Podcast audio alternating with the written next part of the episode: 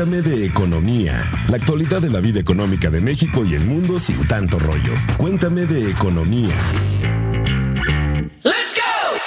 Hola amigos de Cuéntame de Economía, les saluda Dainzú Patiño, soy reportera de Economía en Expansión, muy feliz de regresar a mi casa editorial. Me encuentro hoy con mi amigo y colega Pepe Ávila. Hola Pepe, ¿cómo estás? Hola Dainzú, ¿qué tal? ¿Puedo escuchas? ¿Cómo les va? Espero que estén muy bien y se encuentren listos para un episodio más de esta segunda temporada de Cuéntame de Economía. Oigan, si ustedes tienen un crédito hipotecario o quieren hacerse de una casita, no dejen de escucharnos, pues en esta edición vamos a platicar de la oferta de créditos hipotecarios que hay en el mercado. Eh, para empezar, pues vamos a, Pepe nos va a explicar un poquito eh, así básicamente qué es un crédito hipotecario, Pepe. Ok, bueno, empecemos, como bien dices, Dainzu, con lo básico. ¿Qué es un crédito hipotecario? Un crédito hipotecario es un tipo de crédito que está respaldado por una garantía hipotecaria. Es decir, si el deudor no pudiera llegar a pagar las cuotas, la persona que le prestó podría llegar a quedarse con un activo hipotecado. Generalmente es una vivienda. ¿Por qué una vivienda y por qué no un coche? Recordemos que eh, las viviendas no pierden valor, no se deprecian. Por eso, generalmente aceptan en garantía una vivienda y no un automóvil, porque a la larga podría no ser negocio para la persona que presta y una casa jamás, jamás, jamás va a perder su valor. Al contrario, este se va a ir multiplicando. Y de ahí, pues bueno, justamente la importancia de poder hacernos, aunque sea de alguna pequeña vivienda, recordemos que pues sí, justamente como menciona Pepe, es uno de los activos, considérenlo como una inversión que a largo plazo pues puede ser muy redituable si la quieren rentar o incluso si la quieren vender, claro, a largo plazo. La cuestión creo que todos eh, entendemos perfectamente que es un crédito hipotecario, pero no entendemos mucho qué es una hipoteca. Y por ello, en esta ocasión, en esta edición, estrenando la sección de Diccionario Económico de Expansión, seleccionamos la, la palabra hipoteca y pues bueno, vamos a escuchar qué es una hipoteca. Diccionario Económico de Expansión. Hipoteca Derecho que graba bienes inmuebles para garantizar el cumplimiento de una obligación o el pago de una deuda. Bien, pues así como lo explica nuestro diccionario económico de expansión y como lo explicaba anteriormente Pepe, pues es básicamente como dejar de cierta forma en garantía, ¿no? Esa vivienda que estamos adquiriendo para garantizarle a la institución financiera que vamos a pagar ese crédito y pues prácticamente pues justamente cuando terminemos de pagar nuestra vivienda pues podamos e, obtener nuestras escrituras que eh, nos certifica como total y absoluto propietario de una vivienda. Para empezar esto, bueno, ¿a qué instancias puedo yo recurrir nuestros podescuchas si quieren sacar un crédito hipotecario?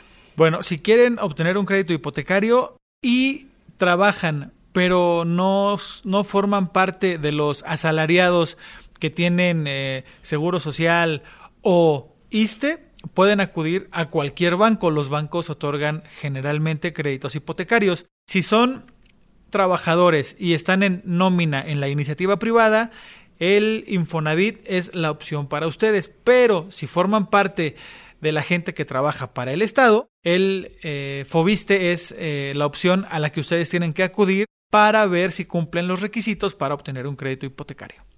Así es, y bueno, pues contamos con varias, pues opciones, dependiendo en qué sector trabajemos, y tenemos, y cotizamos, y no cotizamos. Hay diversas opciones. Por ejemplo, antes de pedir cualquier crédito, pues sí debemos considerar diversos factores, porque pues sí es, finalmente un crédito es una deuda, ¿no? Y una deuda implica el pago de intereses. ¿Qué más implica una deuda con una institución financiera? Bueno, actualmente cualquier préstamo que se adquiere va acompañado, como bien comentas, de intereses, de seguros, algunas comisiones o de eh, el cobro por pago tardío, por ejemplo, o porque no pagas completo lo que tienes que dar. Tienes que revisar el famosísimo costo anual total, mejor conocido como CAT, así como gato en inglés, es lo que hay que revisar porque puede que alguna institución bancaria te diga, yo te cobro solamente el 10% de intereses. y hay otra que te cobra el 15% y tú solo te vas por el interés, pero resulta que Claro. el CAT es mayor con la que te cobra menos interés, pues terminas pagando más. Un menor interés sí, Sí. pero al final los seguros, las comisiones, los intereses, los recargos hacen mayor ese crédito y al final de lo que se trata pues es obviamente de cuidar nuestros pesitos y pagar lo menos posible más allá de la deuda que pedimos. Otra cosa, por ejemplo, también interesante es que, importante, es que, por ejemplo, veamos los plazos, ¿no? A lo mejor, quizá considerando mi edad, eh, quizá tengo un buen trabajo ahorita en este momento, estoy ganando más de lo que usualmente gano, las buenas rachas no duran todo el tiempo, entonces de cierta forma pues aprovechar, ¿no? Considerar esa, esas situaciones y pues aprovechar al máximo. Me contabas que el Infonavit ya no está penalizando, no se penaliza si anticipas pagos o anticipas tu liquidación. Exactamente. Actualmente ya los, las instituciones crediticias, Infonavit, Fobiste o los propios bancos ya no te penalizan por eh, pagar de forma adelantada o liquidar antes de, de que venza el plazo. En el caso de Infonavit y Fobiste, los créditos más largos son a 30 años. 30 años. Entonces, si vas a solicitar un crédito, debes de tomar en cuenta que probablemente durante esos 30 años te van a estar descontando parte de tu sueldo, pero al final, como bien comentaste también hace unos momentos, vas a tener tu casa, vas a tener un papel que diga esta propiedad pertenece a fulanito de tal, a Dainzu Patiño, por ejemplo, ¿no? Y eso es algo bastante, bastante bueno. En lugar de estar pagando una renta, te descuentan cada mes, pero sabes que ya va a ser para tu patrimonio. Generalmente, y eso lo ha comentado el director general de, del Infonavit, Carlos Martínez, él dice que el promedio de pago de una hipoteca ronda por ahí de los 15 años más o menos. Entonces la gente no se va por completo hasta los 30 años. Por lo que tú comentaste, Dainzu, si tienen una buena racha y les está yendo bien en su trabajo, hay gente que dice, bueno, pues yo prefiero aportar de más, aprovechando también que no hay penalización por este tipo de pagos anticipados y te libras más rápido de esta deuda. Bueno, y pues también como considerando cuestiones, ¿no? Si por ejemplo yo que tengo 34 años y me echo un crédito de 30 años, pues lo voy a terminar pagando a los 64, ¿no? Entonces, pues ahí a lo mejor también incluye que tanta fuerza o energía tenga yo para seguir trabajando cuando cumpla los 60, ¿no? Y también tomar algo, algo importante, justamente la edad. A mayor edad, entre los 30 y los 40 es cuando más te prestan y a un mayor plazo. ya llegas a los ok. 40 y vamos a considerar que la curva ya va hacia abajo. Tomando en cuenta la expectativa de vida, si pasas de los 40 ya no es tan fácil que te den tanto dinero y a un plazo tan largo. Sí te van a prestar, Sí. pero te van a decir, ya no me lo vas a pagar a 30 años, puede que sea a 25, a 20, a 15, dependiendo. ¿no? Claro, se reduce tu esperanza de vida también, Exactamente. ¿no? De cierta forma. la esperanza de vida y, y las ganas y la energía para trabajar, ¿no? Y algo también importante, y eso lo, lo presume mucho tanto Fobiste como el Infonavit, es que ellos atienden a un nicho de mercado que la banca tradicional, pónganle el nombre que quieran al banco, la banca tradicional no cubre, los trabajadores de menores ingresos.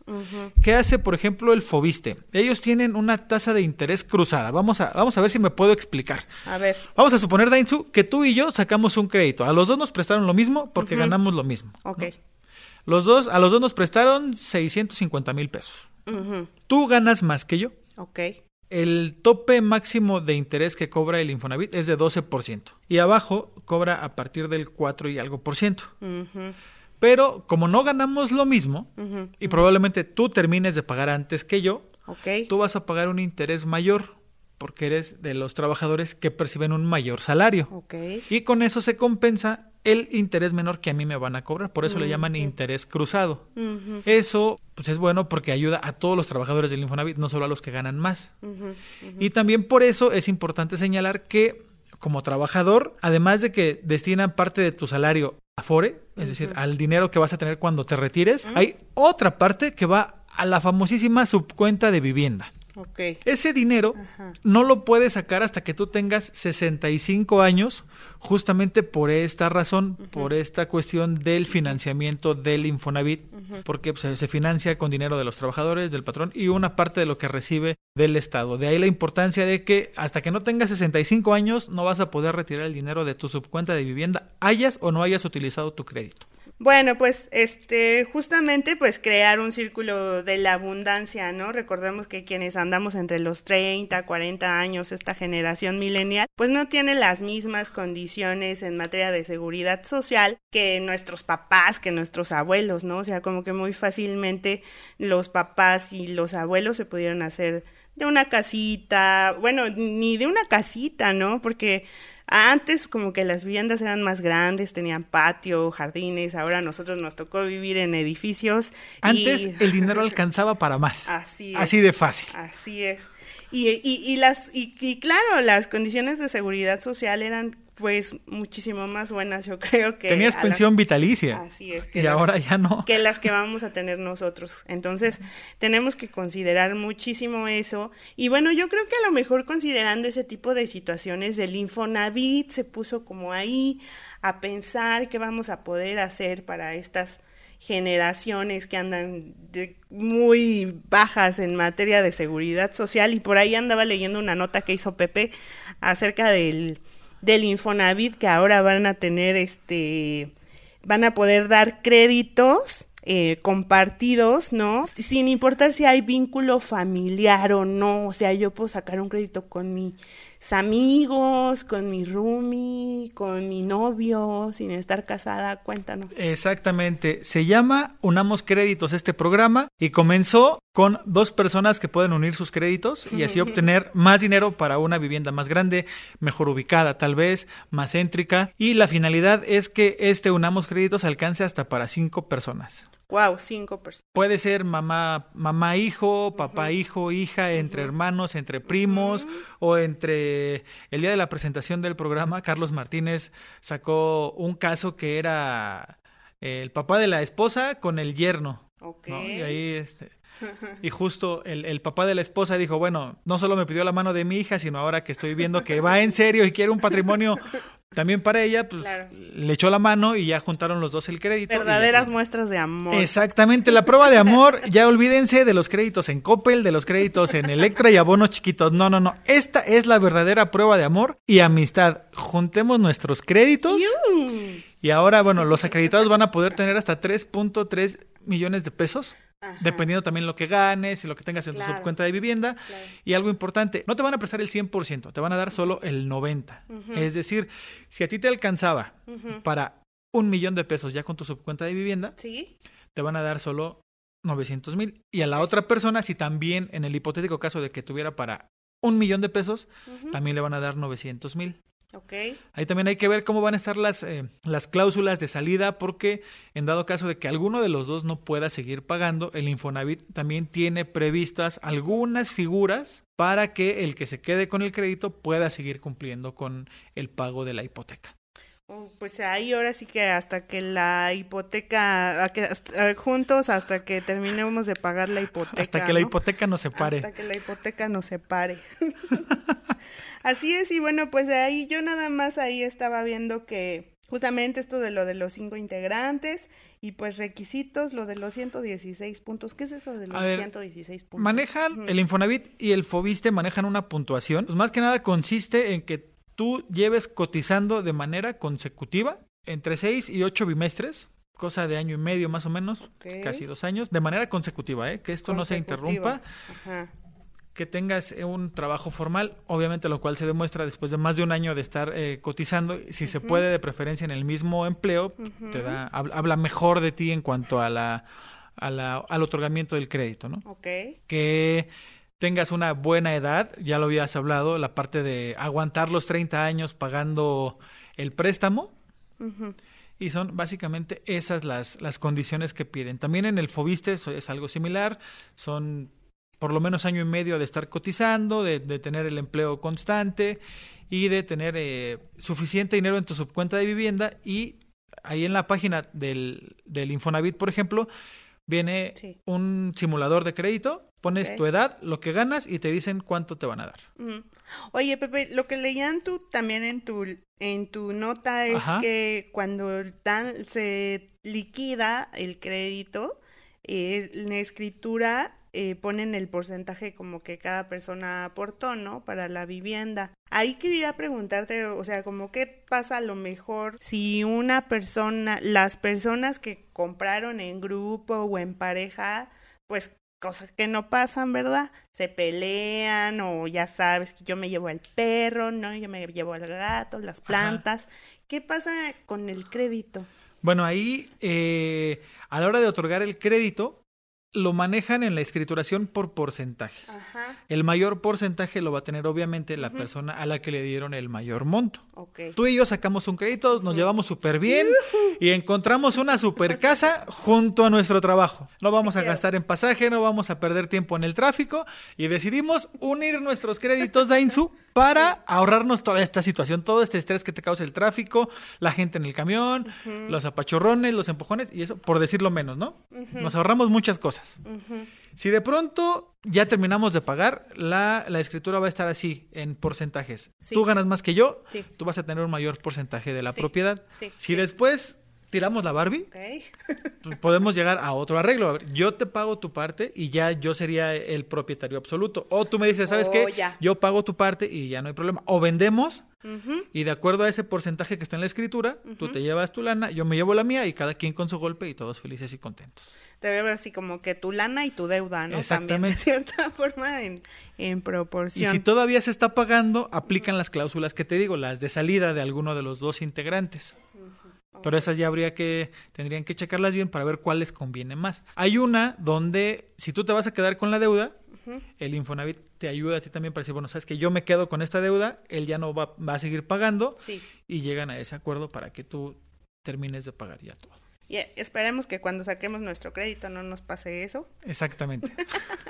Pues yo ya anoté aquí todos los requisitos, todos los tips que me dio Pepe para poder, eh, pues, ahí ir investigando para sacar un crédito hipotecario. Pues ahí les cuento cómo me Bien, fue. Dainzu, antes de despedirnos, déjame darte un dato importante e interesante, porque el Infonavit dio a conocer que al cierre de 2019 logró una recaudación de 662 millones de pesos, una cifra que fue 1.600% mayor Ujú. a los 37 millones de pesos Wow. de 2018. Y, ah, ¿Por qué fue ese incremento? La Según- 4T. Pepe. Exactamente, la 4T está trabajando. Según el instituto, la- el Ajá. incremento se debió Ajá. a la imposición de multas y sanciones a empresas que evadían sus obligaciones fiscales. Esto a lo mejor uno dice, bueno, ese, ese dinero a mí qué, ¿no? 662 millones de pesos, ¿qué? Pudieron Ajá. ser mil millones, ¿a mí qué? El, el director del Infonavit ha insistido mucho Sí. en combatir junto con, por ejemplo, la Unidad de Inteligencia Financiera, Sí. el IMSS, la Secretaría del Trabajo y Previsión Sí. Social, a las empresas que le dicen a sus empleados, tú vas a ganar X cantidad, vamos a poner como ejemplo 15 mil pesos, pero yo nada más voy a registrar ante la autoridad 5 mil, el resto te lo voy a pagar en otra exhibición. Ok. ¿Esto por qué? Porque si tú llegas al Infonavit o al Fobiste, O al banco incluso, si, si, tú, si consideras que tu mejor opción es el banco, tú llegas y le dices, oye, pues yo gano 15 mil pesos. Sí. Infonavit y Fobiste por lo menos te van a decir, no, tú estás registrado con 5 mil pesos. Así es. Y con base en esos 5 mil pesos te van a hacer tus descuentos para la Afore y para la subcuenta de vivienda. Entonces, ganas poco, ahorras poco a tu subcuenta de vivienda Ajá. y te alcanza para un menor crédito y aún con la subcuenta de vivienda no, no, no alcanzas No, un mayor monto. ¿no? Esa es la importancia y por eso las autoridades quieren combatir a las empresas que hacen este tipo de prácticas. Ok. Entonces ahí digamos que ya pues están poniendo más el ojo. Exactamente, ya la lupa está más grande, están revisando a muchas empresas, dicen que van a revisar a todas para evitar este tipo de prácticas. ¿Y serían unas multas que se irían al erario público o en sí al Infonavit? Pues aquí por lo menos el Infonavit dice que son para ellos. Ok. O sea, y eh, el Infonavit, recordemos, dinero. sí, bastante dinero. Entonces, eso pues ayuda también para que el fondo que ellos tienen sea más grande, Ah, claro. para que puedan prestar más.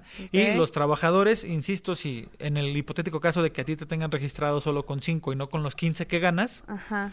pues ya te registran con los 15 Sí. y tu subcuenta de vivienda de inmediato se va a ver, en esa subcuenta de inmediato se va a ver reflejado un, un mayor aporte ahora sí, cuando quieras ir al simulador, si tú quieres, Sí, va a decir, yo tengo 30 y pico de años ok. y gano 15 mil, ahí te van a decir, bueno, por esos 15 mil pesos te vamos a prestar tal cantidad. Si no, solamente pondrías los 5 mil con los que estás registrado y la cantidad es mucho. Bueno, pues en resumidas cuentas, para hacerse de su crédito, independientemente a las condiciones en las que estén trabajando, recuerden que si van por su crédito hipotecario, recuerden comparar con instituciones, con todas las instituciones. Recuerden que pues igual también podemos complementar nuestro crédito hipotecario del Infonavit o del Fobiste con algún crédito de la banca privada.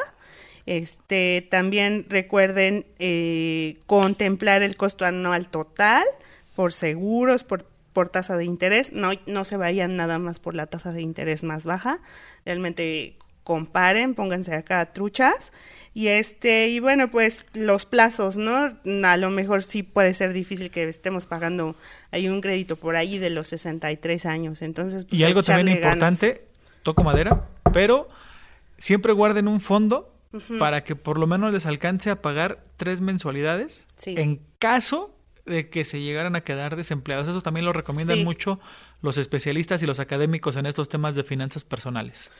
Pues no dejen de considerar estos consejos que el especialista que siempre anda investigando ahí, eh, Pepe, que pues qué es lo que podríamos hacer para nuestro crédito hipotecario.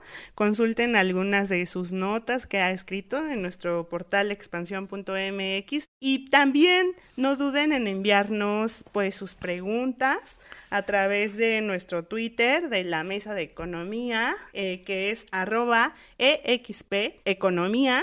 Y bueno, pues los, nos escuchamos en la siguiente emisión de Cuéntame de Economía. José, muchas gracias. Ay, pues muchas gracias, Dainzu, a ti y a todos los que nos escuchan. Y ya saben, si tienen preguntas, dudas, ahí está arroba EXP Hasta la próxima. Cuéntame de economía, la actualidad de la vida económica de México y el mundo sin tanto rollo. Cuéntame de economía.